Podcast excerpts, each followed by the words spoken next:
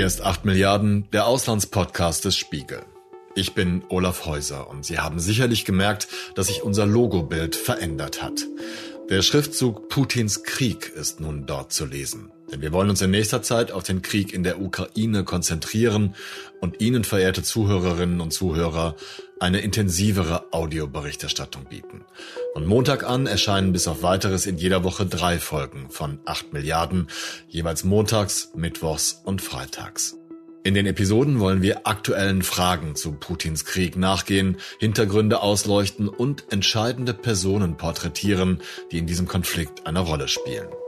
Die aktuellen Entwicklungen des Kriegsgeschehens selbst können Sie selbstverständlich jederzeit und immer up-to-date auf spiegel.de verfolgen. Der Krieg in der Ukraine betrifft uns alle und ich vermute, dass sich viele Menschen genau wie ich sorgen, welche Auswirkungen dieser furchtbare Überfall auf ein freies Land für uns haben könnte. Man kann sich viele düstere Szenarien ausmalen. Aber es ist schwer, sich in die Situation der Frauen und Männer in der Ukraine hineinzuversetzen, die sich plötzlich im Visier russischer Geschütze wiederfanden, als sie am 24. Februar 2022 erwachten. Ich zumindest kann mir das nicht vorstellen. Meine Kollegin Alexandra Rolkow hingegen hat das erlebt. Nur wenige Tage zuvor war sie nach Kiew gereist, um über die Stimmung in der Stadt zu berichten, nachdem Wladimir Putin monatelang seine Streitkräfte an der ukrainischen Grenze zusammengezogen hatte. Ihre erste Rückmeldung damals, kaum Anzeichen von Invasionsangst oder Panik in der Stadt. Am Mittwochnachmittag dieser Woche konnte ich mit ihr telefonieren und sie fragen, wie sie die darauffolgenden, die vergangenen zwei Wochen erlebt hat. Liebe Alexandra, wir haben uns jetzt lange nicht gesprochen, aber das letzte Mal, bevor du nach Kiew gereist bist, äh, haben wir eine Folge zusammen gemacht. Jetzt habe ich immer nur über zweite, dritte Leute von dir gehört. Deswegen die direkte Frage als erstes, wie geht es dir momentan? Also den Umständen entsprechend, äh, wie man so sagt, was natürlich eine totale Floskel ist. Ähm, gibt einen Teil in mir, der todmüde ist und der einfach nur zwei Wochen schlafen möchte. Es gibt aber auch einen sehr großen Teil in mir, der, der das, was hier passiert, eben ganz schrecklich findet, auf einer menschlichen Ebene, auf einer politischen Ebene, ähm, auf einer gesellschaftlichen Ebene und der da immer weiter darüber berichten will.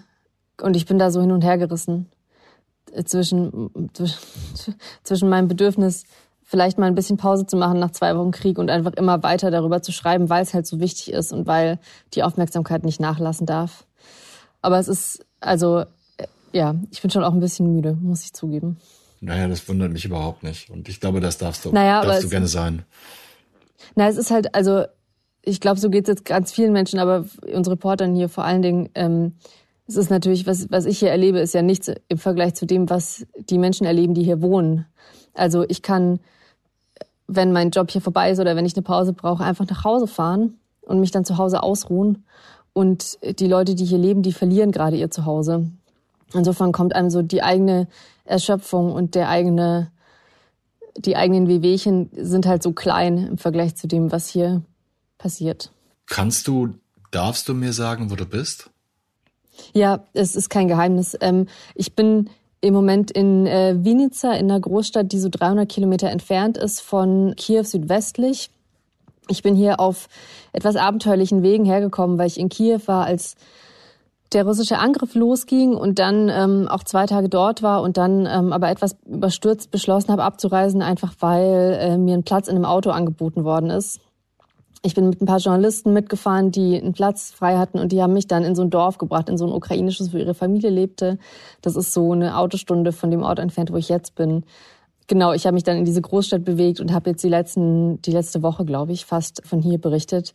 Und es ist so ein Ort, es ist so ein ganz komisches Zwischenstadium im Moment, weil es gibt so Großstädte in der Ukraine, die natürlich, die wahnsinnig umkämpft sind. Also Kiew, äh, Mariupol, äh, ähm, Cherson ist jetzt schon eingenommen, aber Kharkiv zum Beispiel, wo wirklich auch einfach äh, die ganze Stadt mehr oder weniger Kriegsgebiet ist teilweise.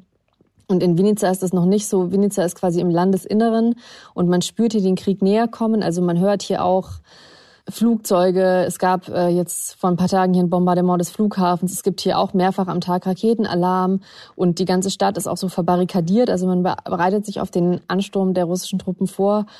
Aber sie stehen noch nicht vor den Toren der Stadt. Und deswegen ist es so ein Ort, der noch verhältnismäßig ruhig ist. Und das ist so ein ganz komisches, ja, so ein ganz komisches Stadium, weil es einen irgendwie in Sicherheit wiegt, obwohl man eigentlich ja auch hier überhaupt nicht sicher ist. Ja, gut, dass du das gesagt hast. Das stelle ich mir auch von der Stimmung her total komisch vor, oder? Ja, es ist wirklich bizarr. Also weil man es manchmal fast, also es gibt so Sekunden, in denen ich fast vergesse, dass ich im Kriegsgebiet bin. Es gibt hier, also zum Beispiel funktionieren die Hotels auch noch, die sind wahnsinnig ausgebucht, weil es hier viele Flüchtlinge gibt, die natürlich irgendwo unterkommen müssen. Aber ich bin jetzt in einem Hotel und hier kommt jeden Tag immer noch jemand, der mein Zimmer sauber macht. Und ich war gestern zum Beispiel bei einer, ich habe ein Interview geführt mit einer älteren Frau. Gestern war der 8. März und die hat Blumen geschickt bekommen. Ähm, also es kam jemand, der quasi ihr einen Blumenstrauß überreicht hat zum 8. März. Äh, ihr Enkel hat ihr die mit der Post ja. geschickt. Genau. Und das, also sowas funktioniert hier irgendwie immer noch. Man kann sich Blumen schicken lassen, aber gleichzeitig ist halt die Stadt voller Checkpoints und ähm, voller bewaffneter Männer und das Rathaus, da stehen meterhohe Sandsäcke davor damit es nicht so leicht erstürmt werden kann. Und es gab eben einen Angriff hier vor ein paar Tagen auf den Flughafen. Da sind, wenn ich mich recht erinnere, acht Menschen umgekommen. Und genau, und mehrfach am Tag geht hier die Sirene. Also es ist irgendwie so ein ganz, es ist echt ein merkwürdiger Ort. Einer, der vergleichsweise sicher ist, aber, äh, glaube ich, auch einen wirklich in Sicherheit wiegt. Und in der Sicherheit, die, glaube ich, auch trügerisch ist. Ich, ich finde, man kann sich das so aus Hamburger Sicht von mir jetzt überhaupt nicht vorstellen. Ich habe sowas auch noch nicht erlebt. Zum Glück, muss ich ganz ehrlich sagen. Vielleicht, wenn du gerade über die Sicherheit gesprochen hast, wenn du so durch, ich, ich meine, das hört sich so blöd an, wenn man das sagt, wenn du so durch die Straßen läufst, aber findest du dann, dass die ganzen Checkpoints deiner Sicherheit zuträglich sind? Fühlst du dich dann sicherer oder hindert es dich eher und du denkst dir, ähm, nee, es ist keine gute Idee? So. Hm. Also ich glaube, da ist das Sicherheitsempfinden auch ganz unterschiedlich. Für mich ist es persönlich so, dass also die ukrainische Armee schafft es ja, die russischen Truppen zurückzudrängen, oder was heißt zurückzudrängen, das weiß ich gar nicht, aber sie machen ihnen zumindest den, sie haben den, den Einmarsch extrem schwer. Und insofern muss man sagen, macht die ukrainische Armee schon auch einen guten Job und das führt dazu, dass ich mich in einigen Momenten sicherer fühle. Gleichzeitig ist es so, dass diese Checkpoints oft besetzt sind, nicht von ähm, nicht von Profisoldaten, sondern von Freiwilligen. Hier haben sich äh, Zehntausende Freiwillige im Land gemeldet, die quasi ihre Armee unterstützen wollen. Und die haben dann oft ein Gewehr bekommen und kontrollieren jetzt an solchen Checkpoints. Und das sind natürlich dann oft auch Menschen, die einfach nicht so versiert sind, was solche Aufgaben angeht. Ja. Und das ist zum Beispiel, ich hatte jetzt mehrfach den Fall, dass ich an solchen Checkpoints aufgehalten wurde und äh, dann meinen deutschen Pass gezeigt habe oder meinen Presseausweis und ich gemerkt habe, die Person kann die, die lateinischen Buchstaben nicht lesen. Also die wissen gar nicht, was ich ihnen da gebe. Und es gibt hier eben gleichzeitig auch so eine sehr große Angst vor russischen Saboteuren, also vor Russen, die quasi undercover hier dafür sorgen, dass die ukrainische Armee ähm, Verluste erleidet. Und das ist schon irgendwie auch eine gefährliche Mischung. Das ist so eine sehr große so ein sehr großes Misstrauen gibt und gleichzeitig eben sehr viele Waffen und gleichzeitig aber auch viele Menschen, die eben mit diesen Waffen nicht umgehen können. Und gleichzeitig ist das aber mein Empfinden. Also ich habe neulich mit einer Ukrainerin gesprochen und habe sie gefragt, wie sie das empfindet. Und sie sagt, sie findet das total beruhigend, dass eben ihre Leute quasi auf sie aufpassen. Also die Menschen im Land sind, glaube ich, einfach sehr stolz und froh, dass es diese äh, Sicherheitsmaßnahmen gibt. Doofe Frage vielleicht, aber wie, wie sprichst du mit den Menschen? Ich glaube, du kannst Russisch. Ich meine, du hast mir das mal erzählt. Ähm, sprichst du Russisch mit den Menschen? Genau, also ich bin in Russland geboren und kann entsprechend Russisch und habe jetzt tatsächlich bis vor dem Krieg auch einfach äh, alle auf Russisch angesprochen. Die Stimmung hat sich ein bisschen verändert in den letzten Tagen. Also Verständlicherweise haben ganz viele Leute jetzt einen unglaublichen Groll auf Russland und viele wollen auch kein Russisch mehr sprechen. Also mir ist jetzt ein paar Mal passiert, dass ich auf Russisch gefragt habe und die Leute haben ukrainisch zurückgesprochen. Mhm. Ähm, ganz viele Menschen können hier eben eigentlich beide Sprachen und erwarten dann auch von mir, dass ich beide kann. Ich kann nur leider kein Ukrainisch, weil ich keine Ukrainerin bin. Ja. Und jetzt ist es inzwischen so, weil es eben so eine große Angst gibt vor russischen Saboteuren, reagieren Leute teilweise sehr merkwürdig auf mich, wenn ich mit ihnen Russisch spreche, einfach weil sie nicht zuordnen können, was für einen Akzent ich habe und warum ich jetzt Russisch kann, aber kein Ukrainisch. Und natürlich kann ich ihnen dann auch nicht in einem Satz erklären, dass ich seit 30 Jahren in Deutschland lebe. Also ich, ich hatte tatsächlich jetzt auch einmal den Fall, ich habe auf Russisch jemand eine Frage gestellt auf der Straße und habe mich unterhalten mit dem auf Russisch und dann kam die Polizei, weil die jemand gerufen hatte, weil man mich suspekt fand. Verstehe. Da kommt eine Frau, die auf Russisch Fragen stellt. Genau, und entsprechend habe ich jetzt teilweise angefangen, mit Menschen Englisch zu sprechen oder ich spreche auch Russisch mit einem starken deutschen Akzent, um quasi zu verdeutlichen, dass ich bin keine Russin. Also es führt ein bisschen zu kuriosen Situationen. Die lösen sich dann auch oft auf. Ähm, natürlich kein Ukrainer oder keine Ukrainerin will mir irgendwas Böses. Also nach ein paar Minuten, wenn ich mit Menschen äh, länger ins Gespräch komme, dann äh, löst sich das auch alles. Genau, aber äh, ich kann, also es ist so ein bisschen verkompliziert in den letzten Tagen alles.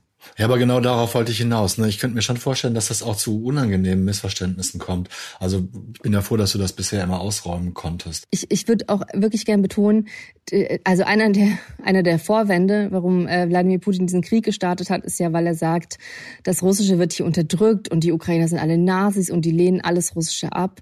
Und das ist also jetzt mal, das ist also ist offensichtlich ein Vorwand, aber ich kann auch von meiner eigenen Erfahrung hier beschreiben, dass das einfach es entspricht einfach nicht der Realität. Also selbst jetzt in dieser völlig aufgeladenen Stimmung, wenn ich den Menschen erkläre, warum, dass ich Journalistin bin und warum ich Russisch spreche, dann kann ich auch völlig ohne Probleme Interviews auf Russisch führen. Also es braucht ein bisschen, weil die Leute halt irritiert sind, sie können mich irgendwie nicht zuordnen. Aber ich habe gestern mehrere Gespräche auf Russisch geführt und es war überhaupt kein Problem. Also ich bin noch nie angefeindet worden hier, weil ich Russisch spreche oder weil ich russische Wurzeln habe. Das ist einfach Quatsch selbst in dieser aufgeladenen Lage. Das finde ich ist ein, ein, ziemlich starkes Zeichen dafür, dass, dass es eigentlich da eine, eine gute Verständigung zwischen den Völkern gegeben hat, geben muss und auch äh, weiterhin gibt, oder? Also ich. Also, also ja. Ob sie weiterhin gibt, da wäre ich jetzt, ich wäre jetzt wirklich skeptisch. Ja. Aber äh, es, es gab sie auf jeden Fall mal. Also alle sagen hier, wir waren wie Brüder. Ja. Und ähm, und das sind sie jetzt definitiv nicht mehr. So viel kann man sagen. Ja. Okay, gibt es vielleicht ähm, weiterhin, gibt vielleicht ein bisschen, bisschen forsch formuliert, weiterhin geben kann. Denn, also ich, ich möchte auf den Punkt hinaus, ich weiß nicht, ob du dazu was sagen kannst oder möchtest, Alexandra, aber hierzulande gibt es ja schon inzwischen Debatten, dass man bitte differenzieren sollte, dass es Putins Krieg ist und dass man nicht, nicht jetzt reflexartig alles Russische verdammen und alle Russen doof finden soll. Vorsichtig formuliert. Ähm, ist das in der Ukraine auch so oder ich könnte mir vorstellen, ja. dass es da ganz anders läuft? Also ich finde, es macht nochmal einen Unterschied. Ich weiß, worauf du hinaus willst. Ich finde, es macht nochmal einen Unterschied, ob man jetzt äh, alles Russische verdammt in Deutschland zum Beispiel. Also der, da, da gibt's ja jetzt neuerdings, habe ich gelesen, so Dinge wie, dass russische Läden boykottiert werden oder irgendwie schlechte Bewertungen kriegen oder dass man das Café Moskau in Berlin hat mir jemand erzählt, ist jetzt, da ist jetzt das Moskau nicht mehr angeleuchtet. Und das ist natürlich furchtbar. Also was haben die Russen in Deutschland mit diesem Krieg zu tun? Mein Vater, also ich meine, meine Eltern sind in Russland geboren. Die sind ausgewandert, weil sie in diesem Land nicht mehr leben wollten. Und die werden jetzt auf der Straße auch angefeindet. Also das ist wirklich so, das, das bringt wirklich niemandem. Und da sind auch die Menschen, die das tun, um die Ukraine zu unterstützen. Da muss ich wirklich sagen, ihr helft damit einfach keinem.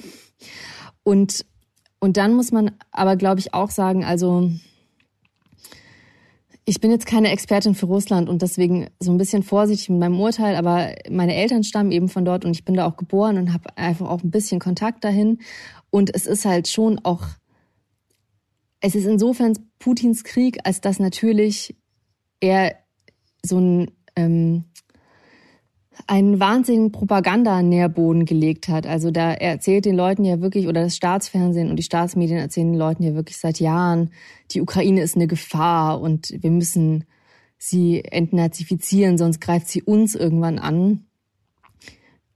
Aber es gibt schon auch Leute, also es gibt ja Menschen in Russland, die das aktiv unterstützen. Es ist jetzt nicht so, als gäbe es da eine riesengroße schweigende Mehrheit, die diesen Krieg ablehnt und sich nur nicht traut, es zu sagen. Die gibt's mit Sicherheit auch, aber es gibt schon auch viele Russen, die das, was da passiert im Moment unterstützen, weil sie es eben auch so beigebracht bekommen haben. Aber ich kann sie irgendwie auch nicht völlig aus der Verantwortung nehmen, leider. Es ist Putins Krieg, nicht der Krieg aller Russen, der Menschen in der Ukraine tötet. Aber als Deutscher, finde ich, ist es fast schon wahrscheinlich, dass man dieses Gefühl der pauschalen Verurteilung seines Volkes kennt. Für mich persönlich kann ich das jedenfalls genauso sagen. Wenn mir an einer Tankstelle im südlichsten Italien gesagt wird, dass Angela Merkel genauso agiert wie Adolf Hitler, wenn mir ein junger Holländer in der Imbissbude den rechten Arm entgegenreckt und das ganz offensichtlich viel weniger böse meint, als es auf mich wirkt, oder wenn man ganz pauschal mit den aggressiv-militaristischen Grußworten jener Zeit bedacht wird, bloß weil es die Assoziationskette Deutscher gleich Nazi gibt. Dann ist das so, weil Deutschland den furchtbarsten Krieg angezettelt hat, den diese Welt bisher erleben musste. Klar und irgendwie auch verständlich. Andererseits bin ich 1971 geboren und auch meine beiden Eltern kamen nach diesem Krieg zur Welt. Mir tut das weh, wenn ich solche Momente erlebe. Ich fühle mich falsch verurteilt und gleichzeitig tut es mir so leid, was mein Heimatland damals getan hat, dass ich diese Verurteilung fast schon wieder verstehen kann. Was kann man da machen? Meiner Meinung nach sich selbst stets prüfen, um keine pauschalen Urteile bloß hinsichtlich der Nationalität eines Menschen zu treffen. Ein Punkt noch, weil das vielleicht, ich weiß nicht, ob das interessant ist, aber das verdeutlicht, glaube ich, auch, wie schwer es viele Russen gerade in Deutschland haben. Ne? Mein Vater, der der vor, das ist jetzt inzwischen fast 30 Jahre her, sind, äh, seitdem wir aus Russland ausgewandert sind, der ähm, hat vor einiger Zeit, also der hat immer noch ein sehr enges Verhältnis zu Russland gehabt, viele Jahre und ist da auch immer wieder hingefahren ähm, und hat da seine besten Freunde teilweise, mit denen er 40 Jahre befreundet war. Und mein Vater hat vor einigen, ich glaube am zweiten Tag des Krieges oder so, hat er auf einer Demo, auf einer Demo gegen diesen Krieg seinen russischen Pass verbrannt. Wow. Als quasi Symbol des Protestes. Ja, hat mir ein Video davon geschickt. Und wenn ich meinen russischen Vater jetzt anrufe, ich meine, es ist jetzt Woche zwei des Krieges, er weint einfach am Telefon über die Verzweiflung dessen, was sein Heimatland da gerade tut. Und darüber, dass das so ein, also es ist auch so eine, für viele Exilrussen ist das so eine Enttäuschung und so eine Verletzung und so eine, so eine Tragik, dass ihm das, glaube ich, wirklich körperlich wehtut. Und er ist aber jetzt auch jemand, der angefeindet wird, weil er Russisch spricht. Deshalb, genau, all, all jene, die sich jetzt in Deutschland gegen alles Russische auflehnen, äh, überlegt doch nochmal, wen ihr da eigentlich gerade, wer da eigentlich gerade euren Hass abbekommt und ob das gerechtfertigt ist. Sorry. Äh, Nein. Kleiner Wutanfall, Ende. Alexandra, ich, ich bin völlig bei dir. Ich sehe das ganz genauso. Sag mir bitte Bescheid, wenn, wenn ich das nicht so machen sollte. Aber ich würde da ein kleines bisschen gerne weiter bohren. Nämlich, wenn du sagst, dass viele Exilrussen jetzt enttäuscht und fassungslos sind und äh, das Beispiel deines Vaters, stärker kann ich es mir gar nicht vorstellen. Sind sie denn enttäuscht von Putin dann? Kann man das sagen? Also, hm, Musst du nicht beantworten, würde, ich, ne? Wenn das, ja, wenn du sagst. Ich, ich tue mir, glaube ich, schwer, jetzt so, ein, so, so, so eine pauschale Aussage zu treffen, einfach weil ich jetzt auch nicht viele Exilrussen kenne. Ich kann von meiner eigenen Familie sagen, dass es eben eine unglaubliche Enttäuschung darüber gibt, in welche Richtung sich dieses Land verändert hat in, die in den letzten, ich weiß nicht, Jahren ist fast zu wenig gesagt, muss fast Jahrzehnte sagen, aber dass ganz viele Menschen verbinden ja mit Russland nicht nur Schlechtes. Also ich habe auch schöne Erinnerungen an Russland und jetzt festzustellen, dass das eigene Heimatland auf einmal zu so einer fast so eine Ausgeburt des Bösen geworden ist. Ähm, das ist einfach wahnsinnig schmerzhaft. Und ja, da gibt's auf jeden Fall viel Wut auf Putin, aber man merkt ja, wie sich die Menschen mit verändern. Also die Freunde meines Vaters verändern sich ja mit. Die Leute, mit denen er 40 Jahre befreundet war, die sagen auf einmal Dinge, die hätte man nicht für möglich gehalten vor 20 Jahren und plötzlich sind die so, plötzlich steht irgendwie Politik zwischen ihnen. Und das ist, glaube ich, was das eine große Enttäuschung produziert. Jetzt wird das hier ein Podcast über meine Familiengeschichte und kein Podcast über die Ukraine. Das war jetzt irgendwie nicht so in der Sache, glaube ich. Aber ich, ich, ich finde das, finde das als kleinen Exkurs. Ich finde das wirklich, wirklich spannend und auch, ich finde, das geht ja, also ich, ich, ich hoffe, dass es den Leuten vielleicht erklärt, also das ist meine persönliche Geschichte, dass man daran vielleicht halt auch ein bisschen was erklären kann. Aber es ist natürlich, ähm, es führt jetzt so ein bisschen weg von der Berichterstattung in der Ukraine. Da kommen wir aber jetzt wieder hin. Also ich finde auch, man, man muss ganz klar sagen, dass das ist die Geschichte deiner Familie, das sind deine Erfahrungen, die Sachen, die du da gehört hast. Ich weiß nicht, glaube, man sollte es nicht jetzt extrapolieren auf jeden, jeden russischen Menschen, der nicht in Russland wohnt. Wenn wir aber schon in der in der Reflexion sind. Kannst du ungefähr umreißen, welche Gedanken dich jetzt nach zwei Wochen im Krieg beschäftigen? Ich möchte eigentlich darauf hinaus, ob sich da etwas verändert hat in deinem Denken. In meinem Denken. Also, ich meine, mich hat natürlich persönlich hier ganz viel erschüttert und ich habe viel Sicherheitsgefühl verloren, aber das ist jetzt so meine persönliche Ebene. Ich frage mich einfach, was mit diesem Land wird und äh, wie das jetzt hier weitergehen soll und bin auch wie, glaube ich, ganz viele Menschen überall auf der Welt in so einer Zerrissenheit und in so einer Schockstarre und weil es natürlich schrecklich anzusehen ist. Gleichzeitig möchte keiner so richtig eingreifen, weil man Angst hat vor Putins Atomwaffen. Und als jemand, der hier ist und sieht, was hier passiert, ist es aber teilweise auch wirklich schwer zu ertragen, die, dieses Nichtstun des Westens.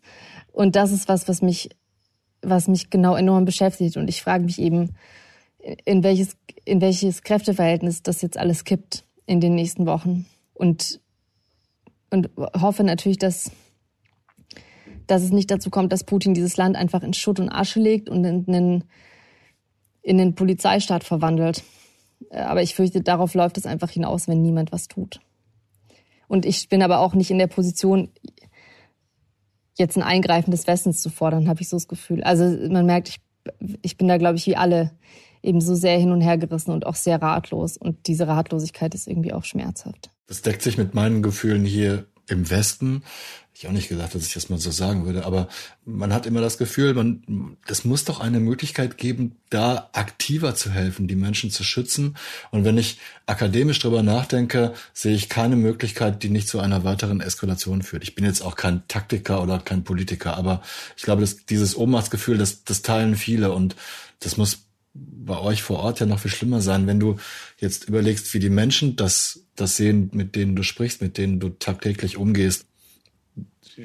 Kannst du das in Worte fassen? Das muss ja eigentlich, also ich stelle es mir noch viel schlimmer vor, als es uns beiden geht. Ja, also ich würde sagen, jein. Ähm, weil die natürlich, also die, die Leute die haben schon irgendwie Verständnis dafür, dass äh, die NATO keinen dritten Weltkrieg vom Zaun brechen will.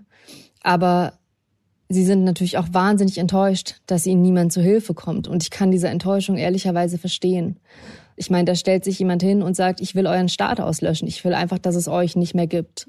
Und natürlich tut jetzt Europa und der Westen viel und es werden Sanktionen beschlossen und man nimmt Flüchtlinge auf. Aber es wird, also man könnte diesen Krieg mit militärischen Mitteln man könnte dieses Kräfteverhältnis kippen mit militärischen Mitteln. Man könnte die Menschen hier schützen und man tut es nicht aus Angst vor Putins Reaktion. Und ich kann, ich kann das natürlich nachvollziehen, aber für viele Leute hier ist es wahnsinnig bitter, weil sie das Gefühl haben, man, ich sag's jetzt wirklich hart, aber man lässt sie auch ein bisschen sterben. Empfinde ich genauso. Ich empfinde das so, ich, sorry, ähm, ich höre auch gleich auf damit, aber ich empfinde das so, weil, weil es durchgerechnet und wir leben in einer Zeit, die immer nur durchgerechnet und abgewogen wird, die das kleinste Übel für die, für den Westen ist. Ja, also ich, ich muss halt auch sagen, ich, ich weiß jetzt nicht, ob ich das so offen sagen kann, aber ich, also ich, ich bin ja jetzt dadurch, dass ich da geboren bin, auch ein bisschen vertraut mit so russischer Mentalität und ich fürchte eben, dass es ist schon so, wenn man sich nicht wehrt und wenn man nichts tut, ist es oft, wird es als Zeichen der Schwäche empfunden. Und und, und Schwäche ist was, was man in Russland oft ausnutzt. Also ich frage mich schon, und bei allen Ängsten, die ich verstehen kann, ist, wenn Putin jetzt sieht, dass wir schon in so einem Fall als Westen nichts unternehmen, wie weit treibt das dann eigentlich noch?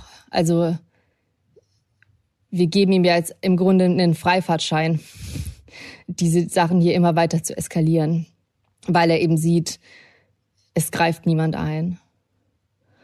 Und ich will gar nicht sagen, dass es darauf eine einfache Antwort gibt. Ähm, das sind jetzt auch unzusammenhängende Gedanken und ich äh, würde mir jetzt auch nicht anmaßen, hier irgendwas zu fordern, aber es ist eben schon was, was einen beschäftigt, wenn man hier im Land ist und das Leid der Menschen erlebt und wirklich Leid, das einfach so unnötig ist und so unverschuldet und die Leute haben hier nichts getan. Also es ist die Menschen in Kiew haben nichts getan. Da hat einfach jemand beschlossen, dass es ihr Land nicht geben soll. So, so einfach muss man das sagen. Und wir stehen da irgendwie machtlos dagegen und das, das tut wirklich weh. Und die einzigen, die sich wirklich jeden Tag wehren, sind die Menschen um dich herum, die, die Einwohner, die ihr Land verteidigen. Ich versuche jetzt mal so ein bisschen, ja, ist vielleicht ein bisschen gekünstelt, eine Brücke zu schlagen, denn ich möchte mit dir auch über die Moral der Menschen sprechen, die zumindest in der Rezeption hierzulande wirklich unglaublich ist und, und sehr hoch gelobt wird. Wenn du jetzt, wenn ich das jetzt kombiniere mit dem, was du gerade gesagt hast, mit, wie formuliere ich das vorsichtig, der, der russischen teilweise Neigung, Schwäche auszunutzen und äh, Schwäche nicht zu akzeptieren, sondern das als Aggressionspunkt zu nehmen. Wie nimmst du denn wahr, wie sich die, die Haltung und die Stimmung verändert bei den Menschen? Hm. Also ich finde es ganz interessant. Ich höre, also habe so ein paar Interviews gehört mit Experten oder auch gelesen, wo immer so ein bisschen mitschwingt, naja, wenn die Ukrainer sich schnell ergeben würden, dann wäre dieser Konflikt ja schnell vorbei und dann würden würde ja, das Tote gelesen. verhindern. Ja. Und ich kann verstehen, warum das aus einer westlichen Perspektive der weniger blutige Weg scheint, aber das ist was, was für die Menschen hier vollkommen unvorstellbar ist. Also es gibt hier, hier ist jetzt auf einmal so genau der Patriotismus erwacht, von dem Putin behauptet hat, dass es ihn schon längst gibt. Aber ähm, so jetzt sind die Menschen hier wirklich patriotisch. Also selbst die, die Russland freundlich waren vorher, sind jetzt glühende Ukrainer geworden und ziehen quasi in den Kampf äh, für ihr Land, was ich jetzt auch nicht heroisieren will, sondern einfach mal feststellen. Und viele Menschen haben auch wirklich das Gefühl hier, dass sie gewinnen. Ähm, man muss sich schon fragen, wie lange dieses Gefühl hält, ehrlicherweise, und ob das so gerechtfertigt ist und wie lang man auch diesen, diese, ich will nicht sagen Euphorie, das ist wirklich das falsche Wort, aber ich, also ich frage mich schon, ob ihnen nicht irgendwann auch so die Booster ausgeht, weil das natürlich ein wahnsinnig verlustreicher Krieg ist, so in jeder Hinsicht. Also ich kenne Menschen, die noch in Kiew sind und die da bleiben wollten, um die Stadt zu verteidigen. Und die auch jetzt sagen, also langsam so sich fragen, ob sie nicht vielleicht doch lieber gehen sollen, bevor es wirklich ganz schlimm wird. Aber im Moment, genau, im Moment ist es schon noch so, dass die Moral sehr, sehr hoch ist ähm, in Woche zwei des Krieges. Nee, Woche zwei ist jetzt schon vorbei, ist jetzt schon fast Woche drei. Ich frage mich, wie schaffen die Menschen das? Wie, wie, wie schaffen sie es jetzt in der dritten Kriegswoche, sich so tapfer zu zeigen, weiterzumachen, eben nicht die Entscheidung zu treffen, die, die Städte zu verlassen, wie du es gerade bei einigen Gedankengängen hm. angedeutet hast. So. Also ich meine, ehrlicherweise muss man sagen, die Männer dürfen das Land gar nicht verlassen. Also es gibt eine ähm, Mobilmachung, wenn du ein Mann über 18 bist und ich glaube unter 60, dann darfst du gar nicht anrufsreisen, selbst wenn du das möchtest. Also die haben dann auch oft nicht die Wahl. Und ansonsten muss man aber auch sagen, ich kenne auch Frauen, die hier geblieben sind. Und das kann man sich irgendwie von aus unserer so privilegierten westlichen Perspektive nicht so richtig vorstellen. Aber für die Leute geht es hier einfach um alles. Es geht eben darum, behalten sie ihre Identität, also noch nicht mal ihr Land, aber also man, ne, man weiß, niemand weiß so richtig, was Putin jetzt vorhat und was sein Plan ist, aber er hat ähm, kurz vor dem Krieg eine Rede gehalten, in der er im Grunde der Ukraine das Existenzrecht abgesprochen hat. Und die Leute haben wirklich das Gefühl, wenn der Mann gewinnt, dann werden wir ausgelöscht, vielleicht nicht physisch, aber so als, ja, als Nation ausgelöscht. Und entsprechend geben sie auch alles und verteidigen das mit allem, was sie haben. Und sie sind eben auch, ich glaube, das spielt auch wirklich eine Rolle, sie fühlen sich eben absolut im Recht. Also sie sind überfallen worden. Das muss man einfach so sagen. Und ich bin immer jemand, ich habe viel, also mir ist es wichtig, sich einen Konflikt oder überhaupt jeden Sachverhalt aus vielen Perspektiven anzugucken und immer zu sehen, wie sehen es eigentlich die anderen. Und ich finde, ganz selten gibt's Dinge oder Konflikte, die schwarz und weiß sind. Und das ist echt einer der wenigen, der mir in den letzten Jahren einfällt, wo es wirklich sehr simpel ist. Da überfällt einfach das eine Land das andere. Und hier ist einfach eine Seite sehr offensichtlich, wenn man so will, böse. Ich mag das Wort nicht, aber es gibt hier sehr offensichtlich Schwarz und Weiß. Und entsprechend fühlen sich die Ukrainerinnen und Ukrainer eben im Recht. Und ich glaube, wenn man so die moralische Sicherheit auf seiner Seite hat, dann hilft einem das vielleicht auch erst recht, ja, also dann gibt einem das irgendwie Rückhalt. das habe ich das Gefühl, spielt auch eine große Rolle. Ich hätte dich jetzt eigentlich als nächstes fragen wollen, wie schaffst du das? Aber das wird dadurch jetzt ein bisschen kleiner, ne, dass du gerade so eine schöne Rede gehalten hast. Nein, also ehrlich, ehrlicherweise muss man sagen, ich glaube, dieses Interview fällt mir jetzt auch verhältnismäßig leicht, weil ich bin ja jetzt, oder was heißt leicht, leicht fällt es mir nicht, aber ich war jetzt zwei Wochen oder fast drei Wochen hier und ähm, weil dieser Konflikt, weil es sich abzeichnet, dass er einfach sehr lange dauern wird, haben wir jetzt beschlossen, so ein Rotationsprinzip einzuführen und quasi auch mal die Reporter auszutauschen, damit äh, wir nicht jeder drei Monate hier im Land sind und völlig ausbrennen. Und entsprechend ist jetzt mein Kollege Christian Esch ist vor ein paar Tagen einmal gefahren und äh, schläft sich jetzt eine Woche aus. Und ich war morgen und fliege am Freitag kurz zurück nach Deutschland, um mich dann eine Woche auszuschlafen. Und ähm, vielleicht ist das, lässt, gibt mir das jetzt auch gerade so ein bisschen äh, einen Boost auf den letzten Metern, bevor ich mal kurz Pause, eine Pause kriege. Was sind denn deine Gedanken, wenn du jetzt weißt, du fährst morgen weg und du fliegst am Freitag nach Hause? Oh, es ist, ähm, ich bin, also, das habe ich ja anfangs gesagt, ne, ich bin wirklich hin und her gerissen, weil ich einfach sehr ähm, müde bin und auch wirklich so im Kern erschüttert. Und ne, ich habe, also ich habe nicht nur, ich will jetzt mich nicht vergleichen mit dem, was die Menschen hier durchleben müssen, aber ich hatte auch Nächte im äh, im Bunker und ich habe ja auf dem Boden geschlafen, teilweise nächtelang und hatte auch wirklich Angst. Und entsprechend bin ich einfach einfach schon auch ein bisschen fertig. Ähm, aber gleichzeitig habe ich auch das Gefühl, das ist hier journalistisch so wichtig und es ist so wichtig, dass hier Leute weiter hingucken. Und deswegen fühlt sich dieses, also selbst wenn es so eine Pause ist und selbst wenn ich vorhab, fest vorhab, zurückzukommen, es fühlt sich fast ein bisschen an, wie die Menschen hier im Stich zu lassen. Und ich spüre fast so eine Art von Schuld, weil ich jetzt kurz mal in mein sicheres Deutschland zurückkomme, während die Leute das hier nicht können. Ähm, also es ist kein, kein sinnvolles Gefühl. Ich helfe ja niemandem, wenn ich mich jetzt hier einmal zu Tode arbeite, ähm, sondern im Gegenteil, ich kann, glaube ich, mehr nutzen, wenn ich jetzt einmal kurz schlafe und dann wiederkomme. Aber es fällt mir schon wirklich schwer. Es fühlt sich wirklich an, wie jemand im Stich zu lassen. Es ist Freitagmorgen, der 11. März 2022 und Alexandra befindet sich hoffentlich nun auf dem Weg nach Deutschland. Während ich diese Worte spreche, hat der Krieg Vinica noch nicht erreicht aber in der südukrainischen Hafenstadt Mariupol, von der Alexandra auch gesprochen hat, bahnt sich eine dramatische Verschlimmerung der Lage an, die bisher ohnehin schon furchtbar ist. Volodymyr Zelensky, der Präsident der Ukraine, bezeichnete die russischen Angriffe auf Hilfskonvois, die den Bewohnern der eingekesselten Stadt dringend benötigte Lebensmittel, Medikamente und Wasser bringen sollten, als blanken Terror von erfahrenen Terroristen. Und auch die Stadt Odessa rüstet sich für möglicherweise bevorstehende russische Attacken. Das war 8 Milliarden, der Auslandspodcast des Spiegel. Und wie bereits zu Anfang dieser Folge erwähnt, berichten wir ab Montag bis auf weiteres dreimal pro Woche über Putins Krieg. Über die neuesten Entwicklungen in der Ukraine und in der globalen Politik, die sich mit dem Krieg in Europa befasst, informieren Sie unsere Kolleginnen und Kollegen auf spiegel.de. Und wenn es Ihnen wie mir geht und Sie manchmal nicht aufhören können, die Nachrichten zu lesen und nach immer neuen News über die Ukraine suchen, dann empfehle ich Ihnen die kommende Episode unseres Podcasts Smarter Leben. Mein Kollege Lenne Kafka spricht darin mit der Neurowissenschaftlerin Maren Urner über das moderne Phänomen des Doomscrollings. Mein Dank für diese Folge gilt Alexandra Reukow, die in ihrer Situation Zeit gefunden hat, mit mir zu sprechen. Philipp Fackler, der auch dieser Folge wieder einen guten Klang spendierte und natürlich Ihnen, verehrte Zuhörerinnen und Zuhörer. Bleiben Sie tapfer und gesund. Ich verbleibe bis Montag, Ihr Olaf Häuser.